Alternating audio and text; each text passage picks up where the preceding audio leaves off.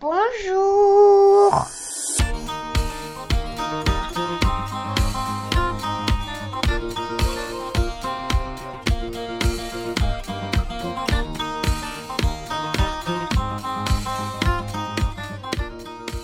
Eh bien bonjour, bonjour les Papapoulix, it's so good to be back on air. Bienvenue dans Papapoul saison 2. Vous le savez déjà, c'est un podcast sur la paternité approximative qui est animé avec brio ou pas par trois papas peu près, comme Vincent aime bien les appeler. Un podcast bien sûr garanti 100% sans pub et qui sent bon le bouillon cube. Vous m'en voudrez pas pour la blague. Ah, pour les poules. Ça rime en plus. Chère auditrice, cher auditeur, si toi aussi, avant tu avais des principes, puis maintenant tu as des enfants, si toi aussi tu souhaites savoir, papa, pourquoi le savon il fait des bulles Si toi aussi tu t'es toujours demandé, mais pourquoi l'eau elle fait du bruit quand elle coule dans le verre?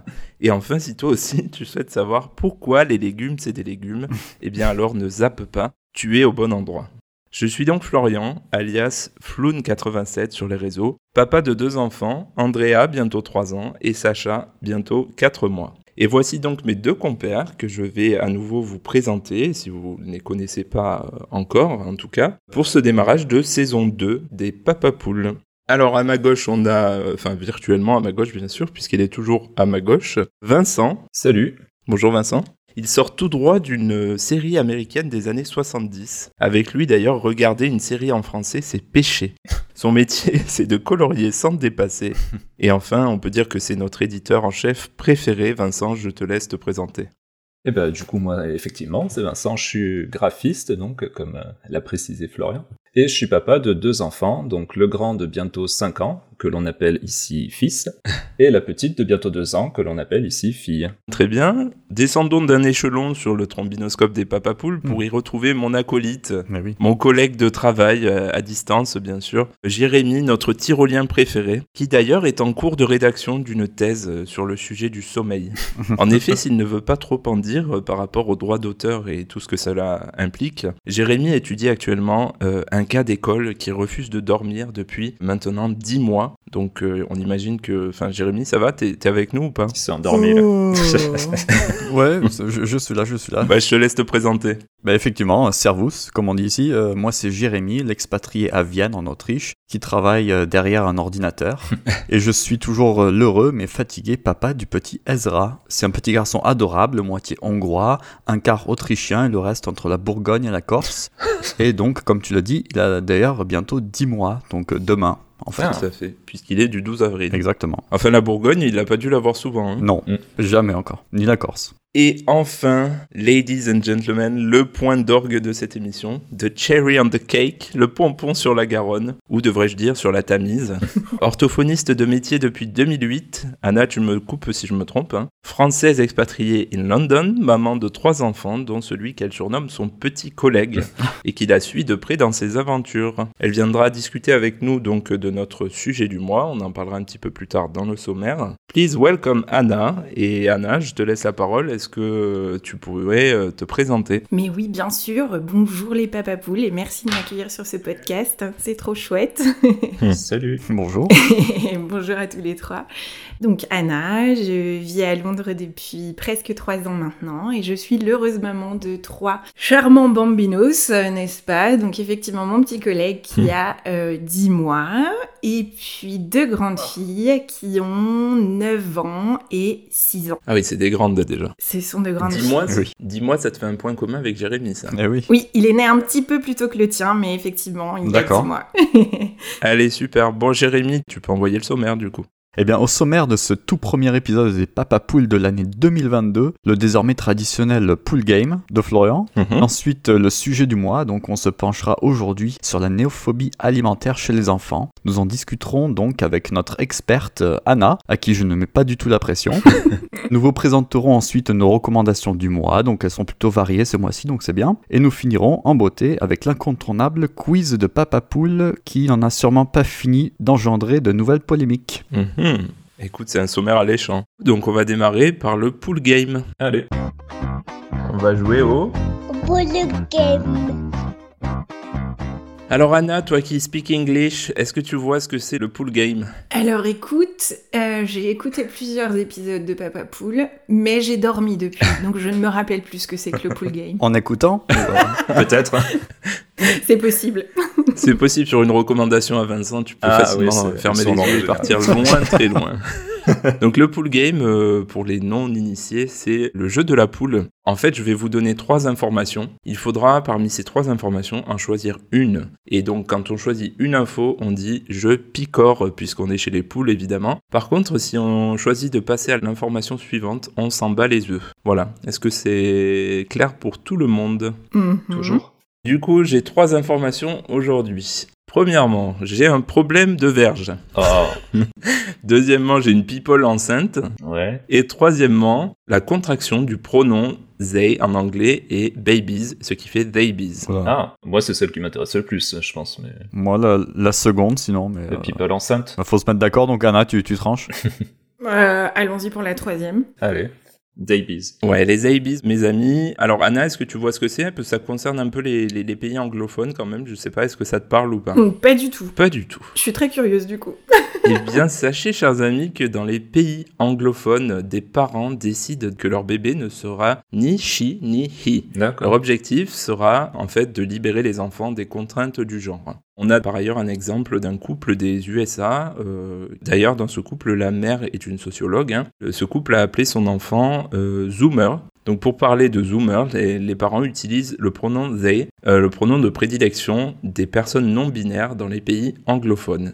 Et d'ailleurs, quand on lui demande, euh, du coup, au petit euh, Zeibi, si c'est un garçon ou si c'est une fille, lui répond Je suis tout simplement Zoomer. Donc il n'a aucune euh, Mhm. identité de genre, ni masculine, ni féminine. Et d'ailleurs, si cette info croustillante que j'ai chinée sur Internet vous intéresse, vous pouvez suivre le compte Instagram de la maman de ce couple hein, qui s'appelle Kyle Myers sur le compte Instagram Rising Zoomer. Mhm. Ok.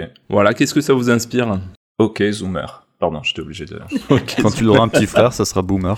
Du coup, moi, je me demandais, euh, les parents qui choisissent de faire ça, est-ce que euh, les prénoms de leurs enfants, ils sont mixtes à chaque fois ou... Bah là, du coup, c'est un prénom, euh, tu peux pas définir, quoi. Du coup, c'est Ouais, ouais. indéfini. Mais tu vois, comme toi, euh, ton fils euh, s'appelle Sacha, ça pourrait fonctionner aussi. Mhm. Eh ben ouais. D'ailleurs, je t'ai jamais dit si c'était un garçon ou une fille. hein. Ah oui, c'est vrai. Ah.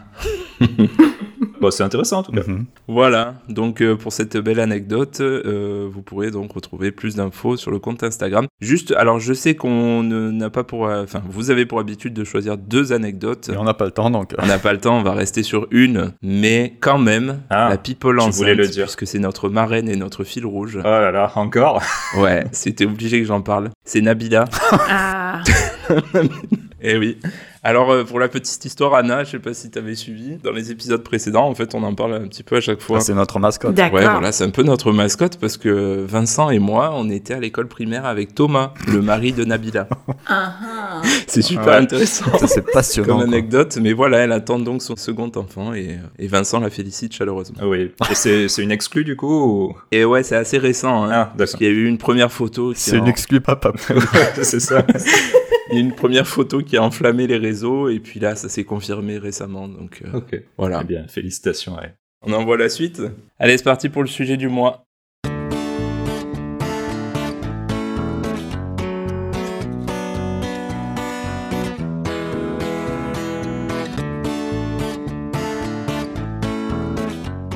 Les amis, enlevez vos gouttières et travaillez votre articulation car nous allons maintenant faire claquer notre langue en compagnie d'une orthophoniste.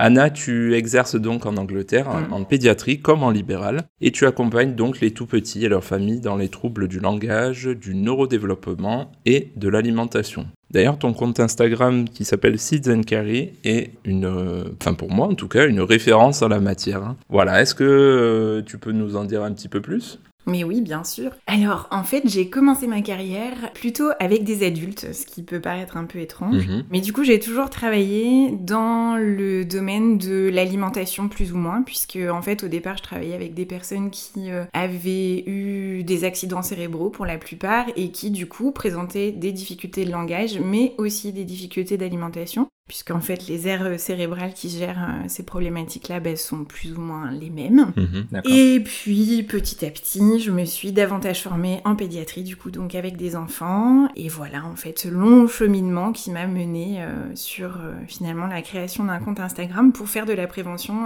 dans ce domaine-là finalement, autour du langage et autour de l'alimentation de l'enfant. Mhm. Ok. Ok, très bien. Les amis, est-ce que vous avez des réactions à chaud? Eh ben, moi, moi, par exemple, euh, Florian, tu la connais d'où? D'Instagram? Oui, d'Instagram, mais, euh, puisque maman poule, en fait, euh, donc ma compagne, quand on a eu notre première enfant, c'était du coup en 2019, elle s'est posé pas mal de questions, notamment sur le thème de la diversification alimentaire. Mhm. Et c'est vrai qu'elle m'y a sensibilisé. Bon, et puis comme on utilise tous les deux quand même Instagram, on était souvent à la recherche d'infos et elle m'avait conseillé donc le compte d'Anna. Je pense que Mhm. ça remonte à 2020.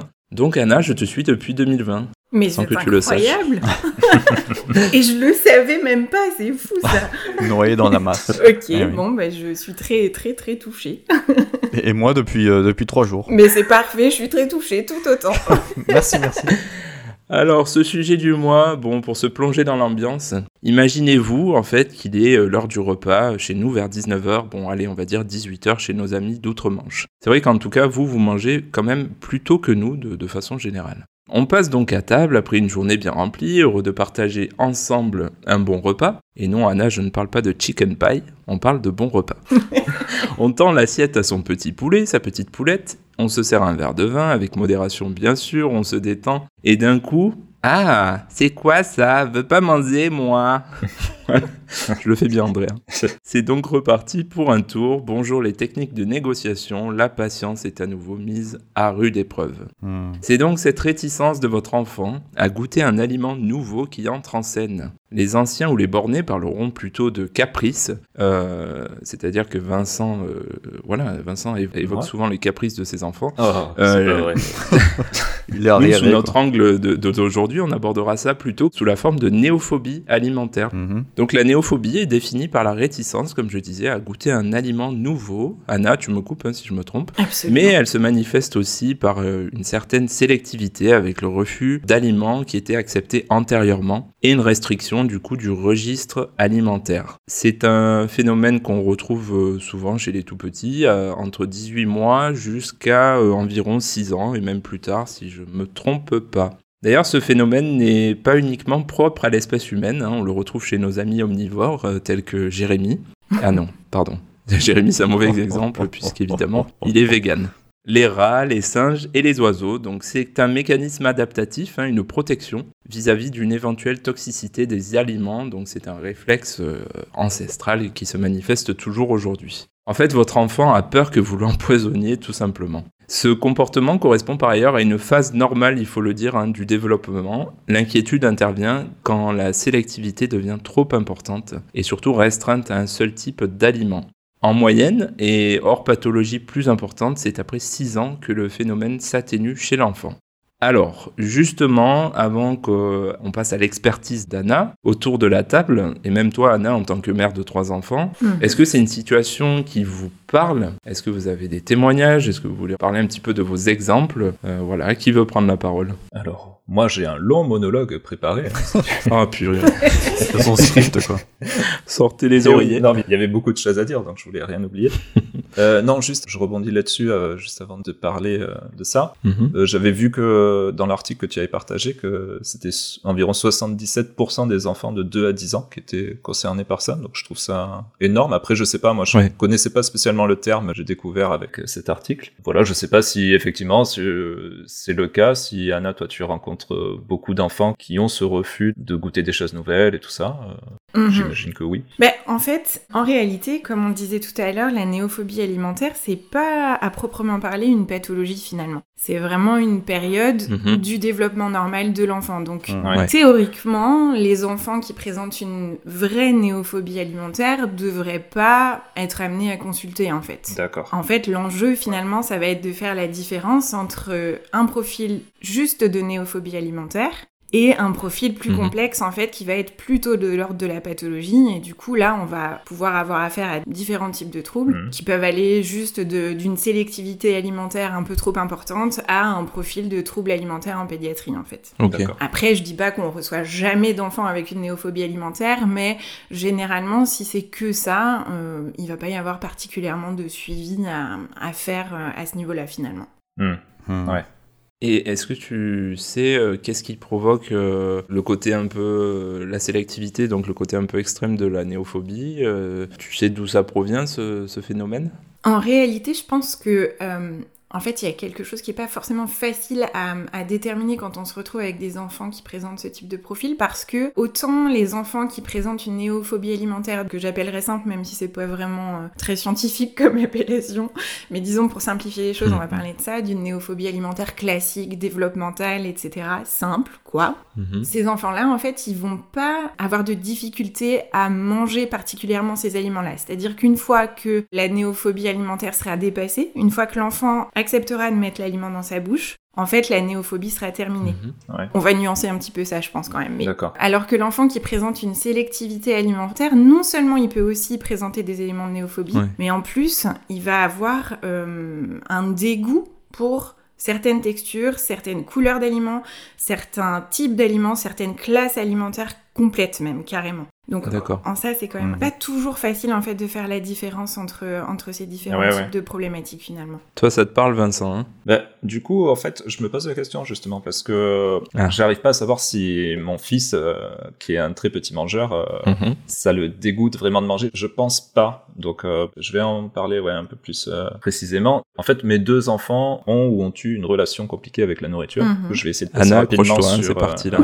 sur, sur l'historique de ma fille, car c'est peut-être moins dans le sujet de la néophobie alimentaire. Mais pour récapituler vite fait, elle a eu des RGO internes, donc des reflux gastro-œsophagiens, pour parler français, Mhm. qui n'ont été diagnostiqués médicalement qu'au bout de 5 mois environ. Mhm. Donc avant ça, elle souffrait bah, énormément, elle mangeait quasiment rien. On devait même la nourrir à la seringue, car elle refusait les biberons. Et les séances de tétée duraient pas, pas trop longtemps, quoi.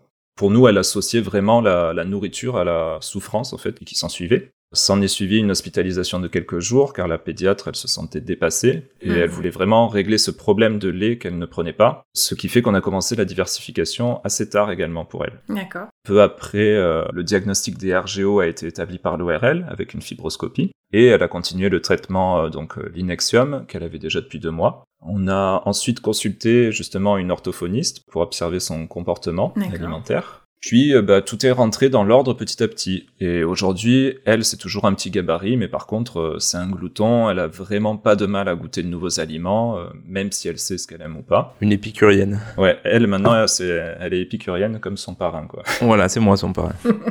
Et euh, pour notre fils, du coup, c'est assez différent. On va dire que le seul point commun qu'ils ont pour la nourriture, c'est que les deux étaient pas fans de lait. Mhm. Lui-même a arrêté les biberons à un an, qu'on a remplacé par des yaourts. Plus petit, lui, il a eu les coliques du nourrisson. Et avec du recul et avec l'expérience qu'on a eue avec notre fille, on se demande même si c'était pas finalement des RGO internes également. Mhm. Lui donner à manger au biberon, ça a toujours été une galère. On n'a jamais pu laisser nos parents ou des amis lui donner à manger. Pourtant, on, a- ben, on avait toujours vu que chez les autres parents, euh, le repas c'était une source de plaisir avec leur bébé, mais ça a jamais vraiment été le cas pour nos deux bébés. Bref, euh, quelques mois et années passent, aujourd'hui il est plus grand, et la nourriture ne l'intéresse toujours pas, ne l'a jamais vraiment intéressé en fait. Il préfère en général jouer ou faire autre chose. On va dire que tout l'intéresse plus que manger, donc euh, il se distrait facilement. Les repas durent pratiquement une heure pour manger trois pâtes. Ouais. Ouais. Entre temps, il parle. à ce moment-là, c'est marrant parce qu'il a beaucoup de choses à raconter, alors que sinon, il faut lui tirer les verres du nez pour avoir des infos. Et oui. Il essaie d'a- d'attirer l'attention de sa sœur, qui elle est en train de dévorer son repas. Et pour donner un exemple sur la durée, euh, une fois j'ai essayé de le laisser faire pour qu'il mange à son rythme à midi. Il devait avoir euh, 3 ans, 3 ans et demi. Son repas, il a duré 2h30. Ah. Ouais. Là, je l'ai vraiment laissé euh, faire euh, comme il voulait, quoi. Pour le coup, il a tout fini, sans que je lui dise rien ou que je le presse. Donc voilà, on n'a pas 2h30 tous les jours pour Mhm. manger. Hein, donc, euh, et puis j'imagine que c'est très mauvais euh, niveau digestion aussi. Face euh, à cette situation, on a testé des petites techniques, dont celle d'écrier bah, du bonbon en récompense si l'assiette est terminée, Mhm. ou s'il a tout simplement bien mangé, quoi. Euh, la technique de compter les cuillères aussi. Notre fils, il adore compter, donc ça marchait plutôt bien. Mais au bout d'un moment, ça a quand même eu l'effet inverse, car il nous, il nous demande des fois, euh, je mange combien de cuillères avant même de commencer, comme si c'était une tare de manger, quoi, en fait. Ouais. Ah ouais. Donc après, on a bien sûr droit euh, souvent au fameux j'aime pas sans avoir goûté, ou ensuite du j'ai goûté, j'aime pas, à peine euh, après que la cuillère ait touché la bouche. Ouais. Donc on se retrouve euh, du coup à abandonner niveau cuisine, car même en passant du temps à préparer des choses un peu plus élaborées, on sait qu'il daignera même pas goûter. C'est comme ça qu'un jour on, on se retrouve à présenter des pâtes euh, quasiment à chaque repas. Ouais. Mhm. Et il, il va d'ailleurs souvent préférer un plat identique mais à la cantine, quoi. Donc Mhm. après, je sais pas si c'est plus en sauce ou des choses comme ça, quoi. Il se fout de ta gueule en fait. oui, peut-être, c'est possible.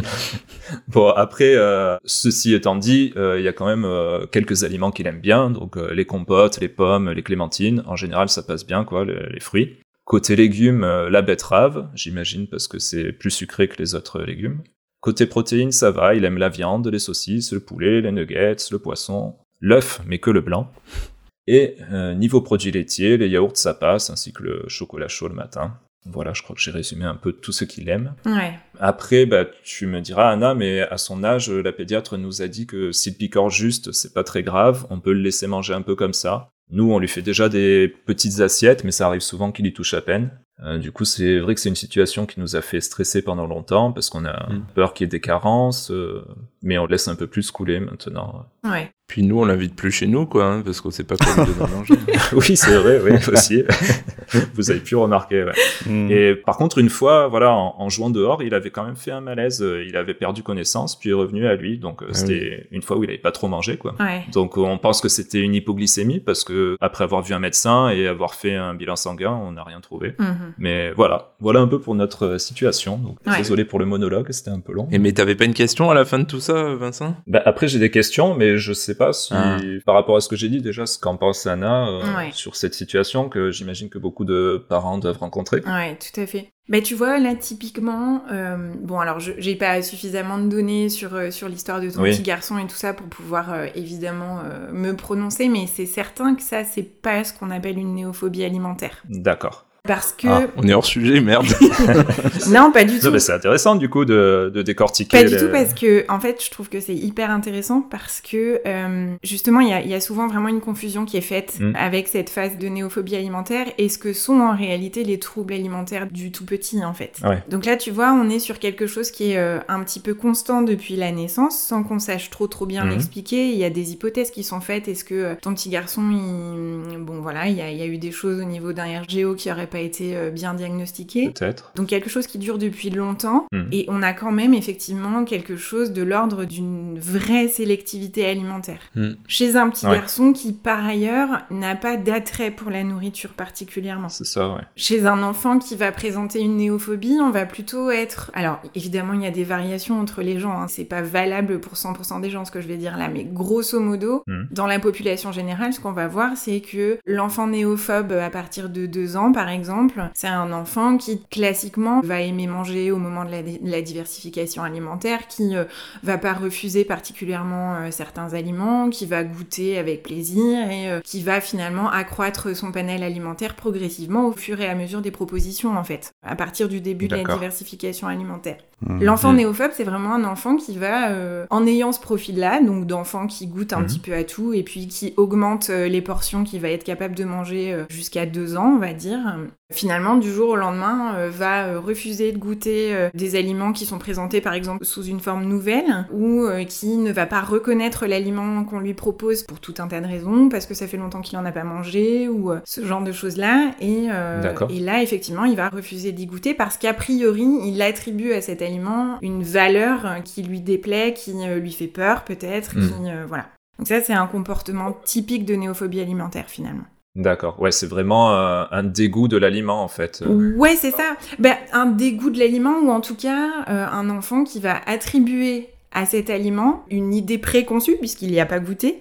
Mhm. Euh, J'aime pas, je suis sûre que ça a ce goût-là ou ce goût-là ou cette texture-là et euh, j'en veux pas quoi. Hmm. Ok. Alors que dans le cas de mon fils, effectivement, c'est plus, euh, on va dire, ça l'intéresse pas en fait, euh, Hmm. la nourriture, et puis voilà. Ouais.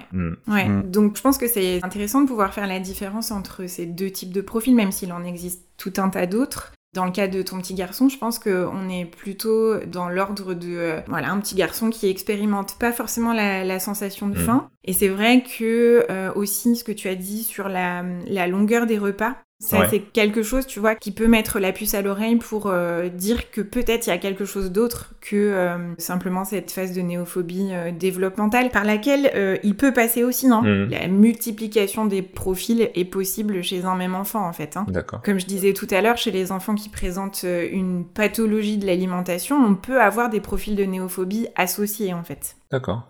Très intéressant. Du, du, coup, Anna, tu prends la carte vitale c'est pour Vincent, c'est pour sa consultation, voir si s'il doit payer la consultation ou pas. malheureusement, j'aimerais bien, mais j'ai plus de numéro d'exercice français. ah bon. dommage. Bon, et puis en plus, on va pas parler de la couverture sociale en Angleterre. Quand même. Non, non, n'en parlons pas. ok, bah, en tout cas, euh, très intéressant. Euh, en effet, ouais. Vincent, c'est bon, t'as fini ou on vous laisse? Oui, tu peux y aller. Non, mais moi, ce sera plus court euh, parce que, bon, effectivement, le plus grand, il a bientôt 3 ans. Et c'est vrai que là, il est passé par une phase, mais bon, j'ai l'impression que ça dure pas trop. Donc, une phase transitoire, hein, comme on l'a dit, peut-être de néophobie, je sais pas. En tout cas, c'est vrai que des aliments qu'il aimait auparavant, ben, aujourd'hui, on galère plus à lui faire manger. Surtout, ma compagne, elle multiplie les, les petits trucs et astuces pour l'aider à manger. Elle a fait notamment euh, dernièrement, tu sais, le, euh, je sais pas si c'est chez toi, Anna, qu'elle avait vu cette astuce ou pas, je, je, sais plus. Bref, le coup des petites fourchettes, des mini fourchettes en forme d'animaux pour euh, rendre le repas ludique. Et c'est vrai que ça, ça avait bien marché. Ouais, alors il y a pas mal d'astuces qu'on peut utiliser. Alors ça peut être effectivement mettre du fun dans l'assiette pour, voilà, pour engager l'enfant à, à, goûter. Donc ça peut être faire des petits visages dans l'assiette, ça peut être tout un tas de petites astuces en fonction du profil de l'enfant. Tous les enfants vont pas accrocher avec les mêmes trucs. Mmh. Ça, ça peut être une chose. Ça peut être, comme tu le disais aussi, euh, cuisiner avec lui, lui montrer que euh, tel aliment, une fois qu'il est coupé, une fois qu'il est, il est cuit, par exemple, se présente sous cette forme-là. C'est vrai que ça, ça marche bien en général. Ouais. Il y a des choses qu'on peut mettre en place aussi. Euh, plus tôt que ça, en fait, finalement, on sait que le plus tôt, en fait, on va pouvoir faire goûter fréquemment en fait à l'enfant à des goûts qui sont euh, pas forcément hyper faciles en fait à appréhender comme l'amertume par exemple, l'acidité. On sait que quand on sensibilise le palais de l'enfant à ça relativement tôt euh, dans la diversification alimentaire, ça a un effet plutôt porteur.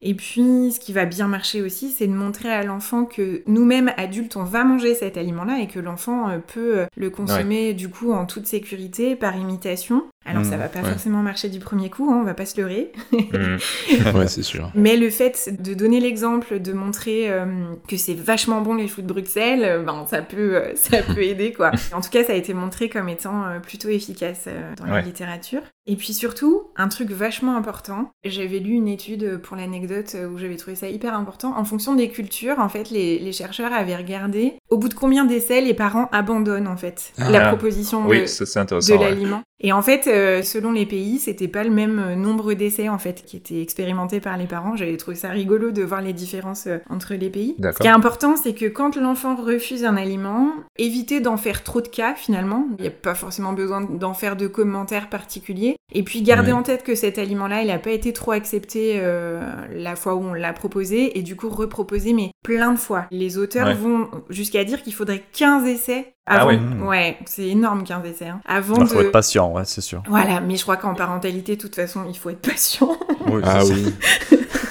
Donc voilà, je trouvais ça intéressant ces recherches qui avaient été faites. Mhm. Donc est-ce qu'on peut parler de caprice comme euh, le qualifierait Vincent ou d'où ça sort ça? Je, je n'ai jamais dit ça. tu trouves que c'est complètement déplacé bah, en fait, la notion de caprice, elle est euh, à la fois vraie et fausse, dans le sens ah. où euh, cette histoire de néophobie, elle existe vraiment. C'est pas un truc euh, fin, c'est-à-dire que l'enfant, il, se retrouve avec cette manifestation-là et il peut pas vraiment y faire grand-chose, en fait, finalement. Il se retrouve avec du brocoli dans son assiette, il est persuadé que c'est pas bon, bon ben, voilà, c'est mm, mm. compliqué pour lui de lutter contre ça, il faut bien qu'il l'exprime à son parent. Après, là où ça peut devenir un caprice, c'est si effectivement euh, le parent prend cette attitude-là un petit peu en grippe et euh, se met un peu à s'opposer à ce comportement-là de façon un peu un peu musclé ou pas d'ailleurs, hein, ça peut être des stratégies plus positives qui peuvent avoir mm. un effet aussi finalement négatif. Je suis peut-être en train de perdre tout le monde en disant ça. je m'explique. Non, non, j'imagine Vincent avec son entonnoir en train de d'essayer de faire manger son fils.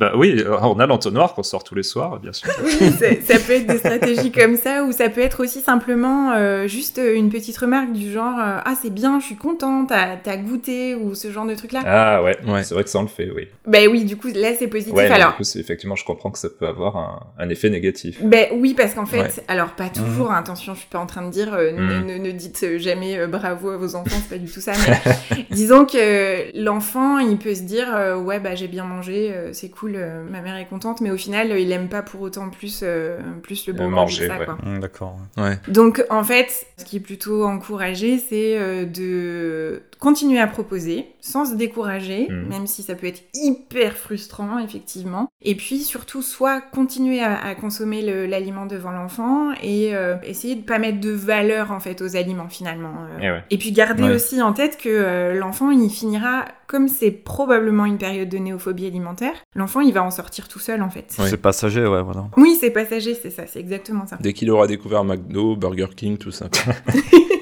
Ouais, Jérémy, toi. Euh, j'avais d'abord quelques petites questions en, parlant de ça, parce que Vincent, je crois que tu avais dit que fils notamment aimait bien les brocolis quand il était petit. Non, c'est les courgettes. Effectivement, il adorait ça quand il était petit. Et par contre, là, il veut plus trop à manger. Sauf, sauf avant-hier où sa mère a fait un, gratin de courgettes et là, il a dévoré. Il a dit c'est trop bon. Ah, bah On lui avait déjà présenté plein de fois des gratins de courgettes, mais écoute. Euh, oui, c'était peut-être la quinzième fois du coup. c'est peut-être la quinzième fois, ouais, effectivement.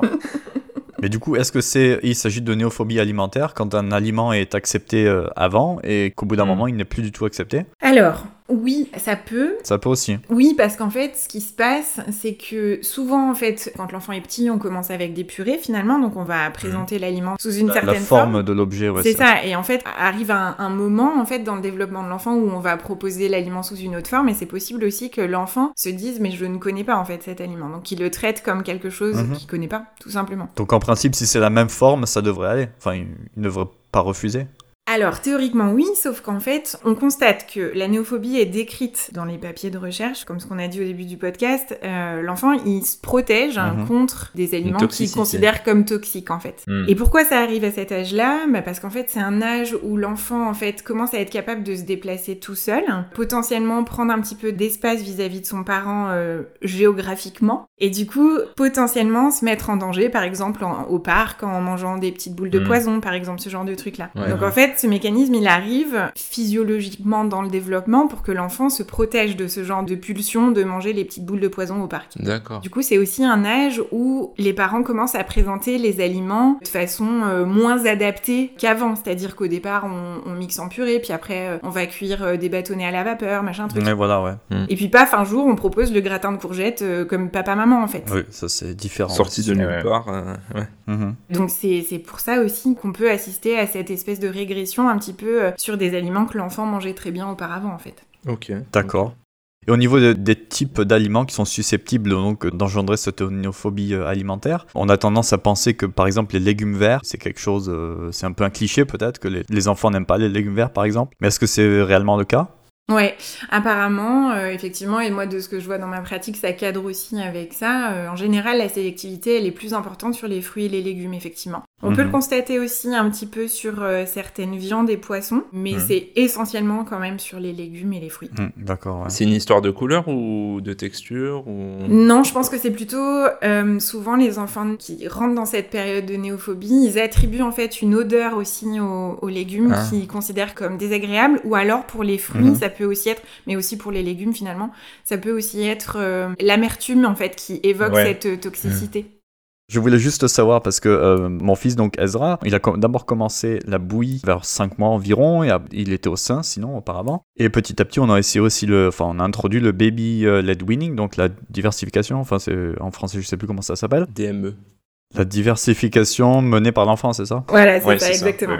Et donc, j'ai vu, Anna, sur ton blog, que notamment tu parlais du réflexe de vomissement. Oui. Donc, et euh, Ezra, donc il a toujours un peu, donc quand il y a un morceau dans sa bouche qu'il n'arrive pas vraiment à avaler ou qui est un peu d'une consistance un peu qu'il ne connaît pas, ah, il va avoir ce, réflexe de vomissement et euh, bon, pour l'instant, il, l'a quelques fois, mais euh, donc j'ai lu sur ton blog que ça devrait s'estomper avec le temps. Mhm. Donc il suffit de continuer, puis peu à peu, ça va disparaître. Oui, oui, tout à fait. En fait, plus ton enfant va faire d'expérience avec des aliments de texture adaptée et mhm. progressivement de plus en plus ferme. Pour l'instant, il est encore petit, donc il faut rester avec des choses relatives fondante, En fait, en fonction, en fonction de la texture de l'aliment, quand ça commence à se, s'éparpiller un petit peu dans la bouche, ce gag réflexe, ce réflexe de Mmh, vomissement, ça, du coup, euh, il peut survenir encore euh, de façon tout à fait normale. Ça peut être un gag réflexe occasionné parce que ton petit garçon a pas suffisamment mâché, mastiqué, écrasé avec ses gencives, et du coup, en fait, Mhm. l'aliment est pas prêt en fait à être dégluti en toute sécurité, en tout cas. Donc du Oui. coup, il y a cette contraction euh, des piliers de la bouche, donc au fond de la bouche, qui fait que l'aliment revient vers Mhm. Soit c'est parce que euh, ton petit garçon en fait euh, est surpris par la, la texture en fait dans sa bouche et du coup euh, il y a les récepteurs sensoriels en fait dans la bouche qui s'activent et du coup il y a ce réflexe en fait qui se Le déclenche. réflexe ouais, qui se déclenche, ouais. Mais du coup, est-ce que tu aurais aussi des astuces euh, Enfin, je sais pas s'il y a des astuces pour éviter en fait euh, la néophobie ou, ou pour la rendre plus douce, enfin pour euh, éviter que ça soit en fait, trop, tu vois, le gag réflexe, le gag réflexe, il a finalement rien à voir avec la néophobie et c'est pas parce que Mhm. l'enfant va présenter beaucoup de gag réflexes qu'il va développer une néophobie plus importante. Le gag réflexe, il est là aussi chez tous les enfants, c'est quelque chose qui est aussi euh, présent dans le développement normal de tous les enfants. C'est vraiment un réflexe de protection des voies euh, aériennes Mhm. pour éviter l'étouffement, tout simplement.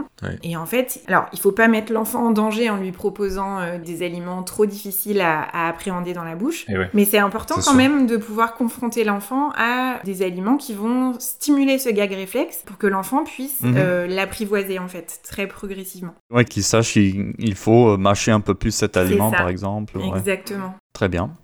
Eh ben, en tout cas, merci beaucoup Anna, c'était très euh, enrichissant. Mhm. J'ai un peu envie de vomir, mais, mais ça va. ok, parfait.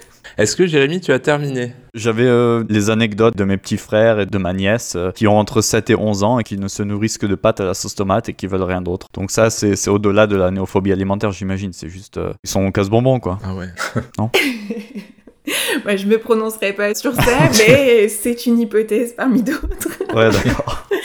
Moi, j'avais juste une question avant de passer à celle euh, auditeur. Quels sont les risques euh, en fait de cette sélection extrême des aliments euh, dans le cadre d'une néophobie? Parce qu'il y a bien des carences après euh, qui peuvent s'installer, j'imagine? Dans le cas de la néophobie, comme on a dit tout à l'heure, généralement c'est transitoire, donc il n'y a, Ouais. pas- y a pas de risque particulier, d'autant que dans la majorité des cas, chez les enfants qui présentent une néophobie, on n'a pas une néophobie sur toute la catégorie d'aliments en elle-même. C'est-à-dire que Ouais, généralement, les enfants néophobes, ils vont pas refuser tous les légumes et ils vont pas refuser tous les fruits non plus. Mmh, donc là-dessus, je pense qu'on peut être plutôt rassuré. Après, si on est dans le cadre d'un trouble véritable et pas juste euh, d'une phase du développement euh, de l'enfant, Mhm. oui, effectivement, il peut y avoir des risques de carence, euh, il peut y avoir aussi une cassure de la courbe de poids. Ça, c'est des choses effectivement qu'il faut absolument surveiller, qui en général, ce sont des choses qui sont surveillées de toute façon assez régulièrement. Mais il faut pas, en tant que parent, rester avec une inquiétude vis-à-vis de ça. Il faut en parler au médecin et puis euh, ne pas hésiter à évoquer éventuellement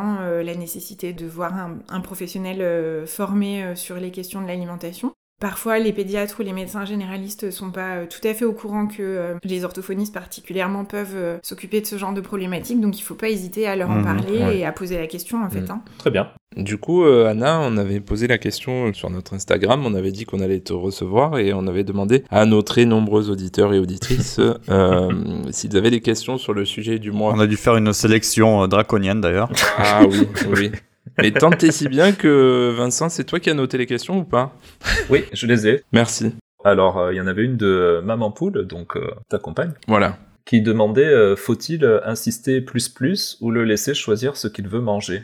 Ça, c'est une question compliquée parce que euh, chaque parent a ses croyances autour de l'alimentation, euh, sa propre relation aussi à la nourriture, et il y a plein de choses qui sont intriquées dans, dans la question du repas, et c'est pour ça que ça peut devenir un peu euh, compliqué parfois, parce que il y a ce qu'on croit autour de la nourriture, ce qu'on lit au sujet de la nourriture, ce que le médecin dit au sujet de la nourriture, etc. Donc tout ça, c'est Mm. quand même très très compliqué. Oui. Du coup, moi, je vais vous dire ce que je peux conseiller à certains patients qui consultent pour des difficultés plus marquées, du coup, mais aussi ce que j'ai pu lire euh, dans la littérature euh, autour de la question de la néophobie. Et ce qui est encouragé, en fait, c'est plutôt de dire à l'enfant, en fait, que le repas proposé, c'est celui-ci. Et que Ouais. s'il souhaite pas manger, en fait, euh, tel ou tel aliment euh, dans le repas, ben, trouver euh, la remarque qui vous semble adaptée à placer à ce moment-là. Et puis, euh, passer à la suite, euh, à la suite du repas sans forcément, euh, comme je disais tout à l'heure, euh, faire de cas, en fait, de cet Mm. état de fait, en fait. Donc, Mm. on peut encourager l'enfant à goûter, bien sûr, parce que si on lui demande Mm. pas, il aura pas forcément l'idée de le faire tout seul.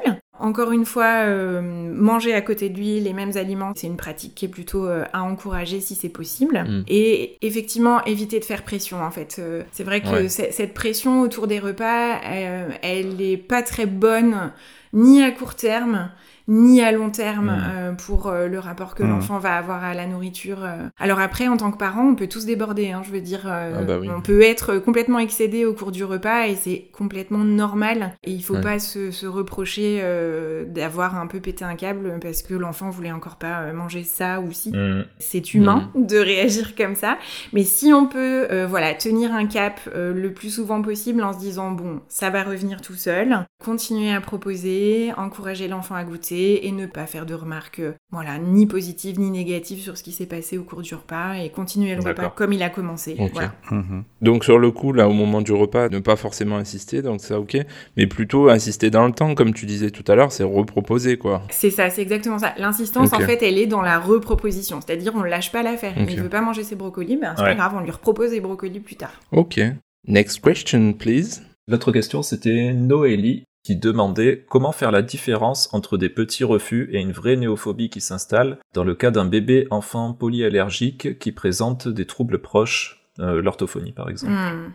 Je pense qu'il faut vraiment, comme on a dit, faire la différence entre cette utilisation un peu abusive de- du mot néophobie quand en fait l'enfant a un vrai Mm. trouble alimentaire. Là, c'est vrai que quand il y a un contexte de polyallergie, en fait, ce qui déclenche la recherche des allergies, très très souvent, c'est euh, le contexte de RGO, en fait. Dans les premiers mois de la vie, euh, souvent l'enfant présente donc euh, cette souffrance-là qui est très douloureuse. Et puis, euh, bah, quand ça dure, en fait, euh, souvent les médecins déclenchent euh, la recherche d'allergies alimentaires. Mm. Et du coup, ça fait tout un contexte, en fait, qui fait que l'enfant est plus à risque de développer des troubles alimentaires plus tard. Eh oui. Donc, comme je disais tout à l'heure, les troubles alimentaires peuvent être aussi associés à une néophobie alimentaire. Mhm. Donc, en fait, ce qui va permettre de faire la différence, c'est entre vraiment juste une néophobie alimentaire développementale, on va dire, versus de vrais troubles de l'alimentation, c'est le nombre d'aliments qui vont être refusés. Ou plus exactement, ceux qui vont être acceptés. C'est-à-dire que plus l'enfant va avoir un, un panel alimentaire restreint, plus Mhm. ça va être un red flag pour se dire, bon, là, euh, quand même, euh, faut, faut, faut qu'on fasse un peu gaffe, quoi. Euh, red flag, euh, drapeau rouge pour nos auditeurs euh, francophones. T'es fluent, non? C'est gentil. Ok.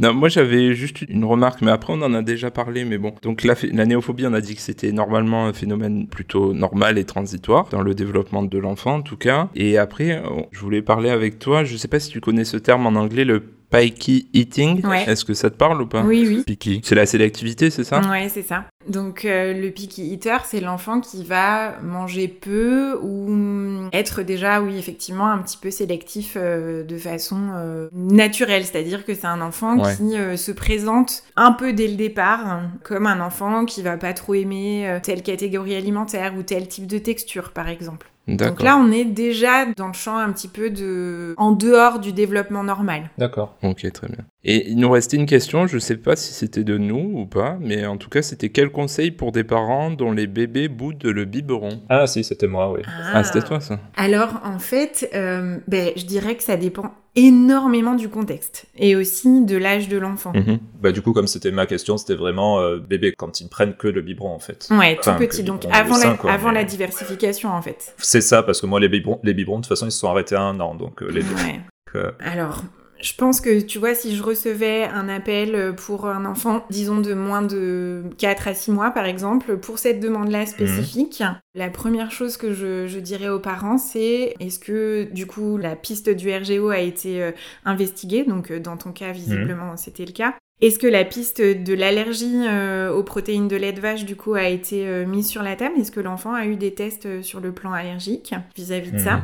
Parce que Ça pour le coup en plus pour notre cas effectivement ça a été enfin elle est pas allergique mais effectivement pendant quelques mois on, on les a mises de côté les protéines de lait de vache et elle était alors je sais pas si tu connais le Neocate Oui, oui. une espèce de mixture là. Bon finalement elle était pas du tout allergique mais ça avait été mis sur la table effectivement par les pédiatres Et le, la prise de Néocat, ça, ça a amélioré la situation ou pas du tout? Parce que c'est vraiment pas bon le Euh, Néocat. hein. ouais c'est pas, pas bon ben elle mangeait un peu oui oui du coup euh, Ouais. ça a amélioré un peu mais en fait euh, après on était passé en fait à la diversification parce que c'était assez tard en fait c'était vers 7-8 mois donc, Ouais.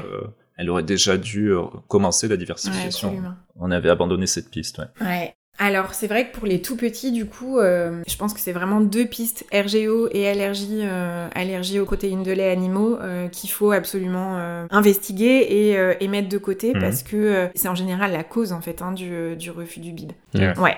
Après, pour les plus grands, il y a tellement de contextes que c'est un peu difficile de répondre à toutes Oui. les questions autour de ça. Mais pour les plus grands, ça peut être euh, une transition, par exemple, entre euh, le sein et le biberon qui peut être euh, pas toujours facile. Donc, il va falloir chercher des biberons euh, un petit peu spécifiques ou un contenant alternatif qui va aider le bébé à accepter la Mhm. transition. Donc voilà, mais après, il y a une variété de contextes qui fait que c'est pas forcément Et évident ouais, de... ouais. D'accord. Ok.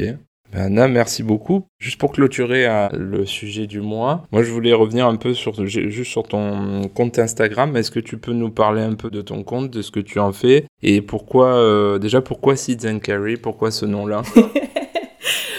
Ah, c'est rigolo. Eh ben, alors, pourquoi Citizen Carry c'est... Oui, c'est une bonne question, en effet. Mais en fait, euh, quand j'ai ouvert ce compte Instagram euh, dans une, une période de désœuvrement un peu mondial, hein, puisque c'était au début de la Mm. pandémie de Covid, Ah. en fait, je venais juste de me former au portage physiologique du bébé. Ah oui. J'avais très envie de proposer ce genre d'atelier euh, aux parents, et puis paf, Covid, quoi. Donc là, je me suis dit, oh c'est la loose intégrale. et puis, en fait, j'ai j'ai créé donc ce compte en l'appelant Seeds and Carry, puisque Seeds, donc euh, j'avais envie de planter mes petites graines, et puis Carry, donc c'est le portage, en fait, hein, tout bêtement. Ah, c'est pour ça. D'accord. Ça vient Voilà, au, dé- au départ, j'ai appelé mon compte Instagram comme ça. Je pensais que j'allais partager plein de trucs autour du portage, et puis en fait, pas du tout. J'ai eu très envie de parler de- d'orthophonie, de, langage, euh, d'alimentation du, du tout petit, et puis voilà. En fait, ça me plaît beaucoup de En parler tout ça. Euh, ok. En tout cas, on se retrouve bien dans le nom de ton compte, puisqu'on est tous les trois des papas qui portent leurs enfants. Et tous les trois des papas qui ont planté leurs petites graines d'ailleurs. hein. Ah oui. Voilà. Oui. Ça c'est fait, ça c'est bon. placé. C'est poétique. Mhm. Et justement, euh, est-ce que tu as des idées pour la suite euh, d'évolution de ton compte? Est-ce que tu vas rester sur la même ligne? Euh, Voilà, comment tu vois la suite? Oh, il y a toujours un bon sujet sur lequel discuter sur le- les réseaux sociaux. Moi, c'est vrai que j'ai envie de pouvoir apporter aux parents un regard euh, pas trop dogmatique. J'aime bien réfléchir en fait sur la parentalité, sur des choses qui peuvent Mhm. euh, être considérées comme des évidences, mais qui en fait souvent sortent un petit peu de nulle part, qui sont un peu assénées comme ça aux parents euh, de façon Mhm. assez abrupte. euh, et euh, au final, euh, c'est des choses qui sont pas très très étayées. Donc j'aime bien aller Ouais. creuser certaines questions, voilà. ça me plaît bien. Ben justement, ça fait la, transition avec ce que je voulais dire aussi, parce que moi, ce que j'aime dans ton compte, c'est qu'on sent tout le, travail et le sérieux en fait de tes recherches, et en fait, il y a un vrai travail aussi de rendre tout ça accessible au plus grand nombre en fait. Et euh, ben, moi, je trouve que sur ça, c'est très bien fait, que ce soit dans tes posts, tes stories, etc. Et euh, il y a une bonne partie aussi de déculpabilisation, et ça, c'est important, parce qu'on on peut entendre euh, plein de choses, enfin de, conseils qui sont des conseils, comment dire, assez fermés quelque part. Et toi, tu es plus dans la déculpabilisation, je vais y arriver, et rendre la bonne info accessible à tout le monde. En tout cas, euh, moi, je trouve ça super, et c'est pour ça que je te suis déjà bientôt depuis deux ans. Et en tout cas, voilà, je voulais te remercier pour ça. Bah merci, ça me touche énormément. Je... Si c'est ce que les gens perçoivent euh, dans ce contenu, c'est, euh, je suis contente parce que c'est ce que j'ai envie de faire, donc donc c'est chouette. Merci. Est-ce que les copains, vous avez des remarques, des conseils, Eh bien, des questions? moi, c'est ah, juste avant de passer à la suite, donc euh, j'ai mes petites questions hors sujet du mois Bien. que j'ai préparées euh, bien comme il faut. Tu les as envoyés à Anna avant ou pas? Ah non, là c'est vraiment du tac au tac, là c'est sans filet. Donc euh, t'es prête Anna? Ouais, je suis prête. Donc euh, pourquoi tu t'es exilé en Angleterre? Est-ce par amour, pour raison professionnelle ou bien parce que tu kiffes Boris Johnson? Par amour évidemment. Pour Boris Johnson. Eh bien je continue, donc euh, vu que tu vis à Londres, tu es plutôt Arsenal ou Chelsea Ça c'est super vache. Punaise, j'en ai aucune idée. Allez, En Chelsea. plus quoi. Ah d'accord, plouf plouf. C'est ça exactement. Troisième question donc, euh, où est Brian? Bah, in the kitchen, obviously. Très bien, bravo. Et donc, euh, pour finir, ouais, il y a le tournoi Destination en ce moment, donc est-ce qu'on va les taper les roast beef J'espère bien. Ah, parfait. Et donc, ouais, pardon, ça c'est la dernière question, donc plus sérieuse. Donc, euh, est-ce que tu te vois rester encore longtemps en Angleterre? Oh oui, j'espère que je vais y rester encore longtemps. Ok, parfait, merci. Ok.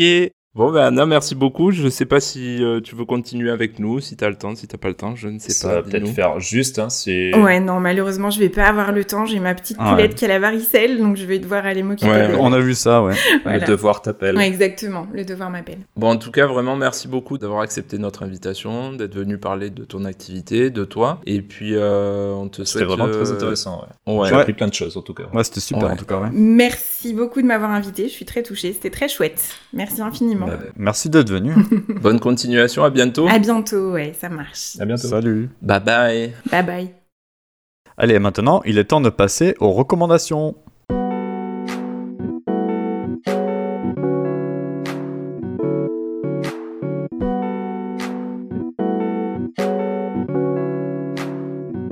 Les amis, ce mois-ci et pour cette nouvelle saison, la recommandation que je vais vous donner, je vous le donne en mille, c'est un podcast. En effet, il s'agit du Ah. podcast Animalia. Est-ce que vous le connaissez? Non. Euh, non, je le connais pas. Vous connaissez pas? Bah non. Alors, euh, Animalia, c'est un podcast pour enfants hein, qui est animé par Cyril Dion. Je ne sais pas s'il y a un lien avec la chanteuse, mais en tout cas, Sûrement. je me permets de, de faire euh, une aparté sur ce gentleman, puisqu'il est quand même fondateur du mouvement écologiste Colibri, Mhm. qui lutte pour une transition énergétique et pour la protection de l'environnement, avec feu l'écrivain et agriculteur Pierre Rabhi, qui nous a quittés récemment. Il est également le co-réalisateur du documentaire Demain. Vous l'aviez vu? Je l'ai pas vu, mais, mais je vois ce que c'est. Je crois que c'était pas un, documentaire euh, positif sur ce qu'on peut faire euh, pour sauver la planète, en C'est gros. ça. On a les moyens de le faire, mais, euh, Mais ouais. on le fait pas. ma mère l'a vu. Elle m'en a parlé. C'était avec Mélanie Laurent, euh, je pense que c'était vers 2015 à peu près, bref. Voilà, c'est ça, ouais. Et le film en fait recensait des pratiques écologiques pour faire face aux défis environnementaux. Mhm. Donc voilà un peu le, le personnage. En tout cas, Animalia donc euh, donne la parole aux animaux menacés. Vous pourriez écouter le récit d'animaux en voie de disparition qui sont interprétés par des grands artistes français. Alors pour faire plaisir à Vincent, on a notamment Guillaume Gallienne de la Ah. Comédie Française. Je l'adore. Faut toujours rajouter deux la comédie Ah oui, française oui, à la fin. à chaque fois. Ah oui. ou encore euh, Isabelle Adjani par exemple. D'accord. Au fil des épisodes de plus ou moins 10 minutes, hein, à peu près comme nous, vous pourrez partir à la rencontre d'animaux donc en voie de disparition. On a Phileas la tortue, Ophélia le condor ou encore Namir le guépard. Hmm. Et on découvre au fil des épisodes comment leur venir en aide.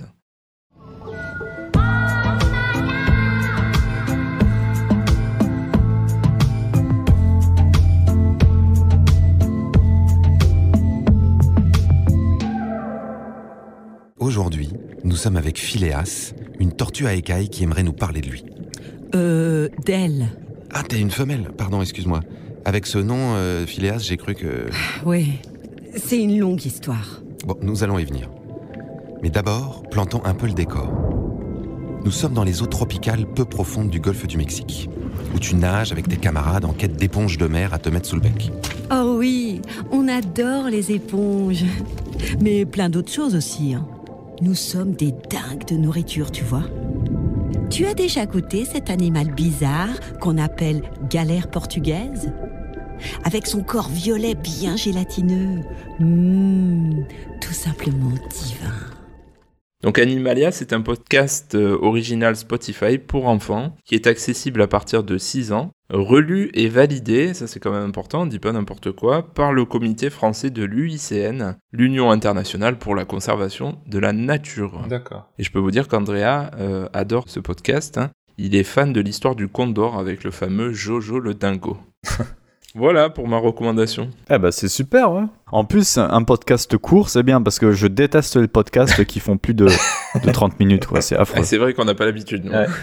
Sur cette belle recommandation, Vincent, je te laisse la parole. Qu'est-ce que tu vas nous recommander ce mois-ci? Et surtout, évite de faire un truc de plus de 15 minutes, s'il te plaît. T'inquiète pas. Aujourd'hui, je vais vous parler d'un film qui s'appelle Cowboys. Oh yeah Un film américain indépendant, écrit, produit et réalisé par Anna Kerrigan, qui est sorti en 2021. L'affiche euh, IMDB résume le pitch euh, mieux que je ne pourrais le faire, donc le voici.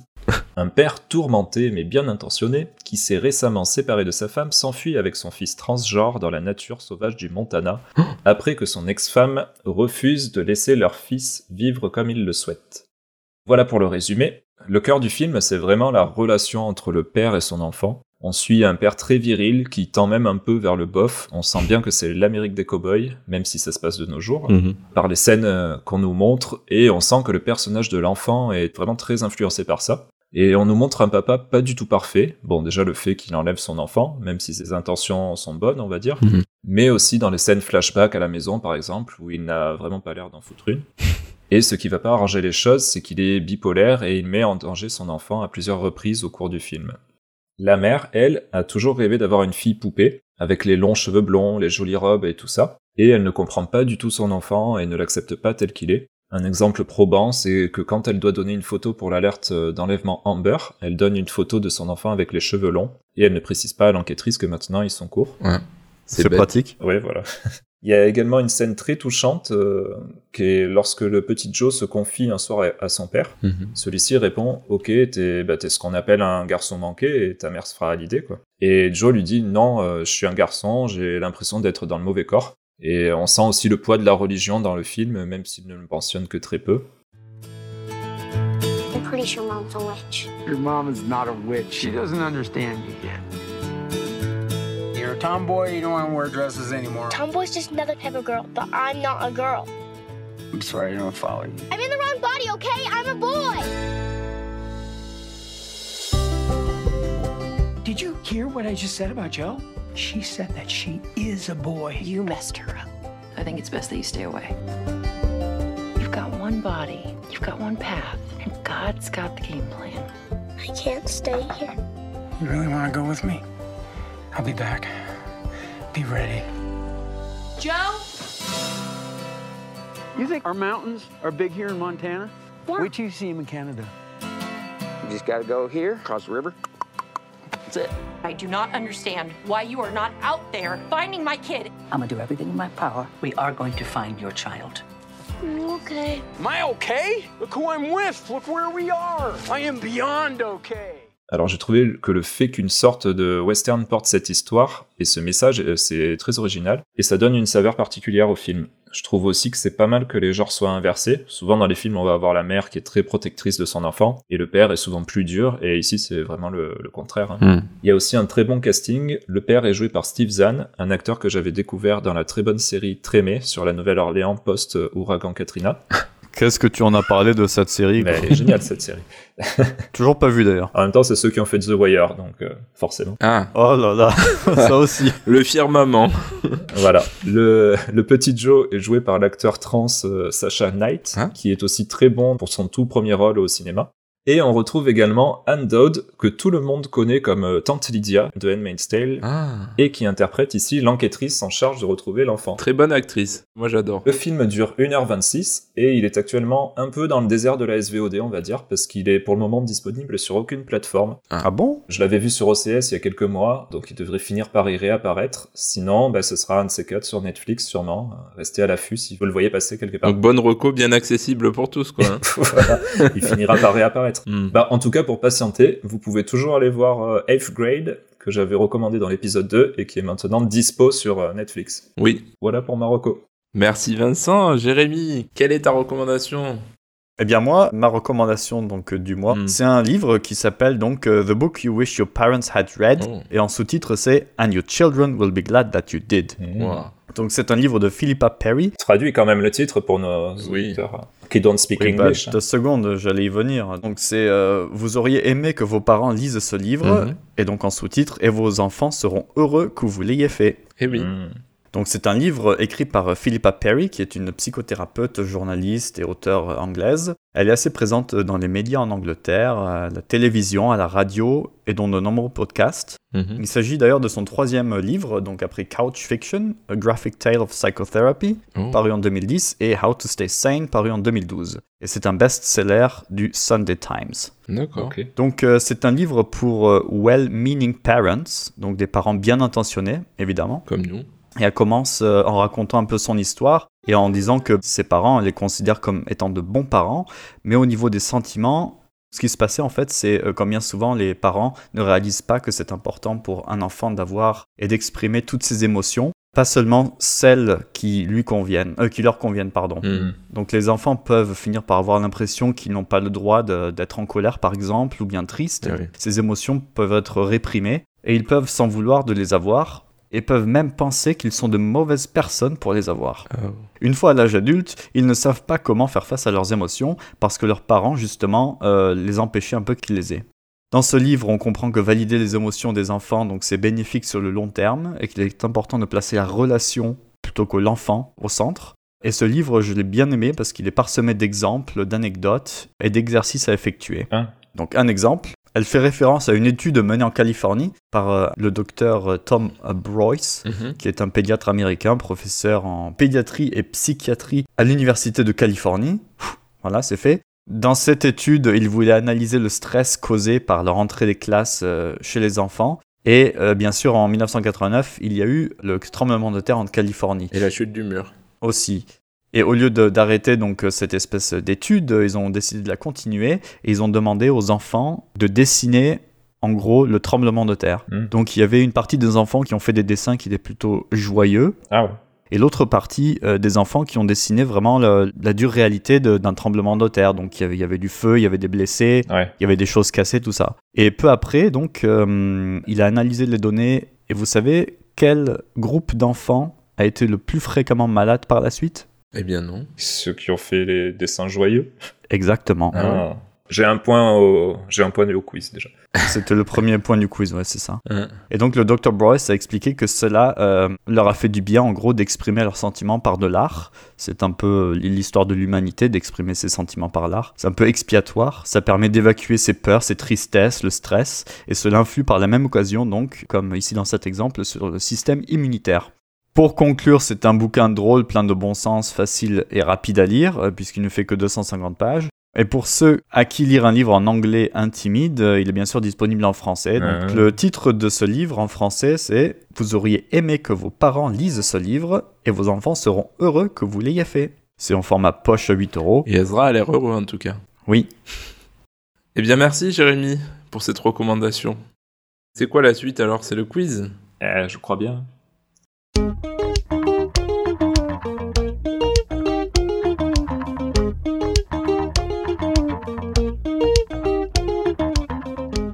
Alors mes petits papas Poulix, c'est parti pour le quiz du mois. Eh ouais. Nous avons un défi pour le quiz de cette émission puisqu'il faut le tenir dans un espace-temps de 5 minutes. Alors c'est parti, on va essayer de Allez, go, go, go. oui, de faire 10 questions en 5 minutes. Première question. À combien de décibels peut crier un bébé? Euh, Oh, 70 Mhm. 85. C'est plus, Ah, tu veux le, le truc exact? 100 150. c'est moins, 140 c'est moins, 125. c'est moins, 120 c'est moins.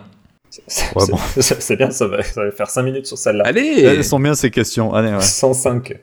Bon, allez, on va dire que Vincent gagne puisque c'est- il Ouais, s'agit de 110 bravo. décibels. Ah, Ah bah, J'aurais dit rappel- 110 juste après, ouais, c'est super, merci. Donc pour rappel, un avion au décollage, c'est 125 décibels. Ah ouais, Deuxième question, donc c'était le point pour Vincent. bravo. merci. Que sont les réflexes archaïques Est-ce que vous le savez? Archaïque. Euh... Bah, les réflexes qui datent de, de la période où on était archaïque. Voilà. Ah, ça s'en rapproche. Euh...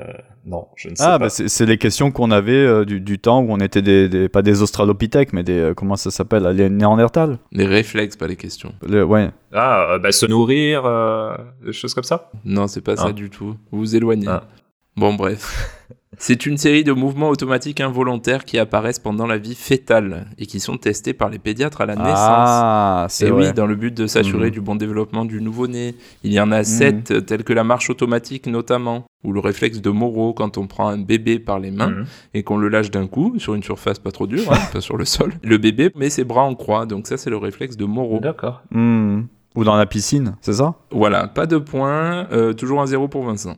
Attention, question people. Quelle actrice américaine à l'affiche de Don't Look Up sur Netflix? Ah, Jennifer Lawrence. Jennifer. Ah, Voilà, Vince- euh, Jérémy, bravo. Jennifer Lawrence. Elle attend un heureux événement pour 2022 et donc un partout. Question numéro 4. En France, pour 30 naissances, combien de bébés naissent par PMA Euh, 4 Et Jérémy, on fait du plus proche. Hein. Jérémy? 5 Eh bien, Vincent l'emporte Ouais, puisque c'est un bébé sur 30 né par PMA en France. Donc ça fait 2-1 pour Vincent. Question numéro 5. En pourcentage, combien de bébés naissent le jour prévu? 10 Euh, 65 C'est beaucoup quand même. Eh bien, c'est 5%, Jérémy l'emporte. Ça fait 2-2. C'est c'est bien la science. Bah, c'est normal. Est-ce que vous vous rappelez du méchant dans Inspecteur Gadget Celui qui était toujours Ah, de avec dos, les bagues, là. enfoncé dans son fauteuil et on voyait Ah, que son bras dépasser de son fauteuil et il caressait toujours son chat. Il a des bagues, ouais, c'est ça. Eh bien, quel était son nom à ce docteur? Aucune Docteur bébé. Non. Docteur Mad. Oui Non. Ah, soit c'était pas ça Je croyais que c'était Non, ça. non, c'était le docteur Gang. Gang. Ah oui, Docteur Gang, c'est vrai, ouais. Hmm. Pas de points, toujours deux partout. C'est quoi le rapport avec les enfants? Oh, ça va. Oh là, le type. Bah, c'est un dessin animé. C'est un dessin animé, c'est pour les enfants. Ah, bravo. Mhm. Je ne te félicite pas. Lors des derniers JO de Tokyo, quelle jeune maman, gardienne de l'équipe de France de handball, a pointé du Oh, doigt le pas. quotidien sportif L'équipe pour avoir publié l'arrivée de Messi au PSG à la une plutôt que le sacre olympique des Françaises aux JO de Tokyo Faut connaître les concurrents. hein. Je sais pas. Je pense bien que je vais jamais réussir à répondre à ça. La gardienne de hand, honnêtement, je Eh sais bien, pas. elle a un prénom. euh, Alison Pino. Gaëtan Tinet. elle a un prénom de, de déesse égyptienne. Kaiten Tiné, c'est du foot, ça Cléopâtre d'A- d'Arle. Darle. Darle, bravo. 3-2 pour Jérémy. Ouais, c'est vrai, je la connaissais. Question numéro 8. Quel sportif surnommé le bon gamin, donc euh, c'est ça Vincent le rapport avec les enfants, le bon gamin, a récemment défié son ancien sparring partner dans un combat de MMA ultra médiatisé MMA. Hmm, Pas les assurances. hein. Le bon gamin? Il est, il est français? Oui, il est français. Et il a défié son ancien sparring partner qui est camerounais et qui est devenu champion du monde du coup, puisque le français a perdu. Ah, mais c'est pas Nganou Nganou, c'est le camerounais du coup, et le français. Je sais même pas de quel sport on parle là. Ah, c'est, c'est- ça ressemble aussi. euh, Gann, Gann, Gann. Oui, voilà, Cyril Gann. MMA, putain. Je sais pas ce que c'est. Mixed Modern euh, Art, je sais pas quoi. On a un quiz de sport sur un truc de papa. Il s'appelle le bon gamin. Donc effectivement, 4 à 2 pour Jérémy. Avant-dernière question, numéro 9. Scandale dans le monde des dessins animés, Vincent. Oui, ce sont des dessins animés pour enfants. Mais tu as le droit de les regarder, ne t'inquiète pas. Oui. Vous rappelez-vous des Totally Spies qui étaient diffusés entre 2001 et 2013 sur TF1 Euh, Belle Bulle et Rebelle. Non, ça c'est les. c'est pas Voilà. C'est ça? Mais non, c'est pas ça. Non, Total Spice c'est français, je crois.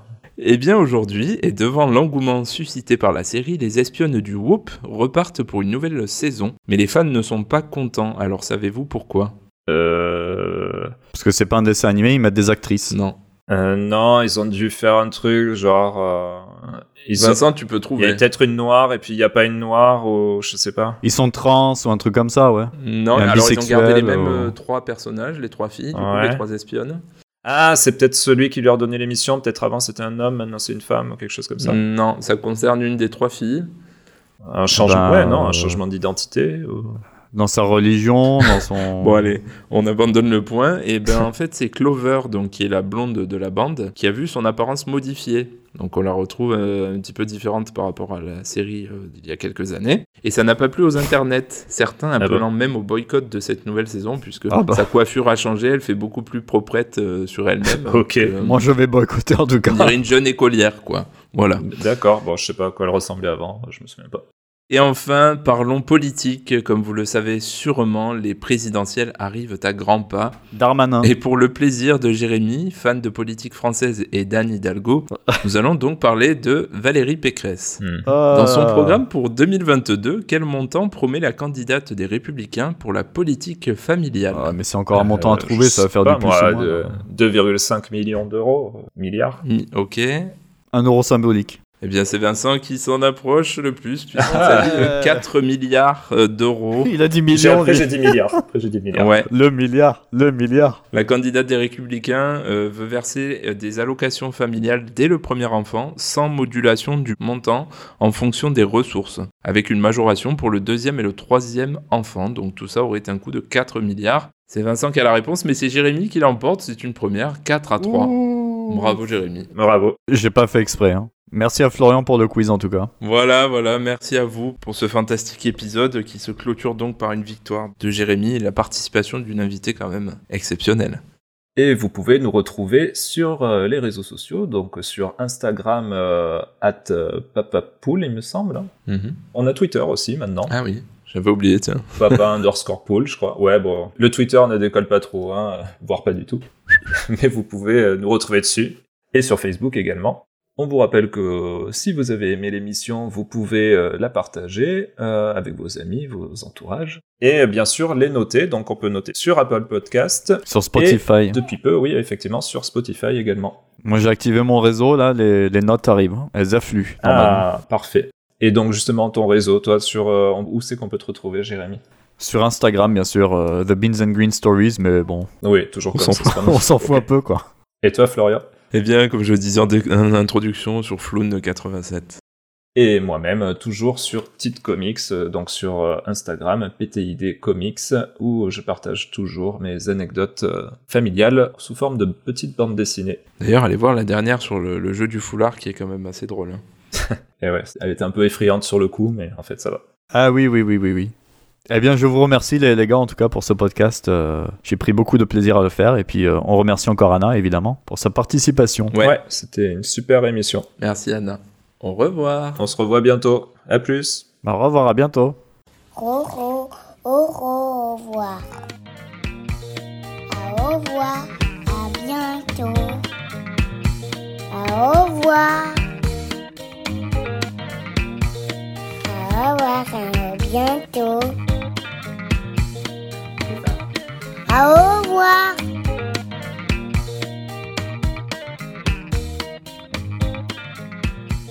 Au revoir.